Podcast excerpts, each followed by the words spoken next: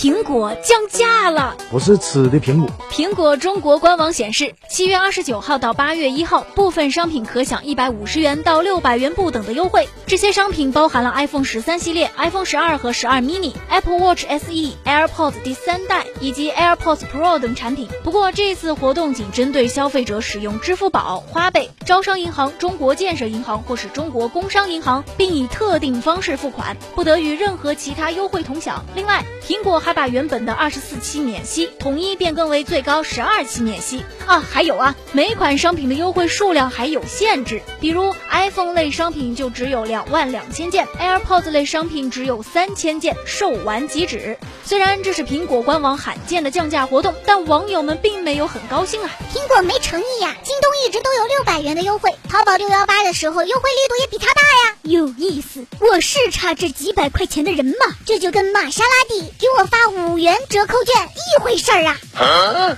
诚意不够，吐槽不止啊！不过还有网友猜测，苹果这一波降价是不是意味着有新品要上架了呢？哎。此前有多方爆料，苹果有望在九月十二号（北京时间九月十三号）的凌晨举行秋季新品发布会，到时候 iPhone 十四系列将正式和大家见面。多家机构研报显示，苹果 iPhone 十四已经开始试产了，计划在八月份量产。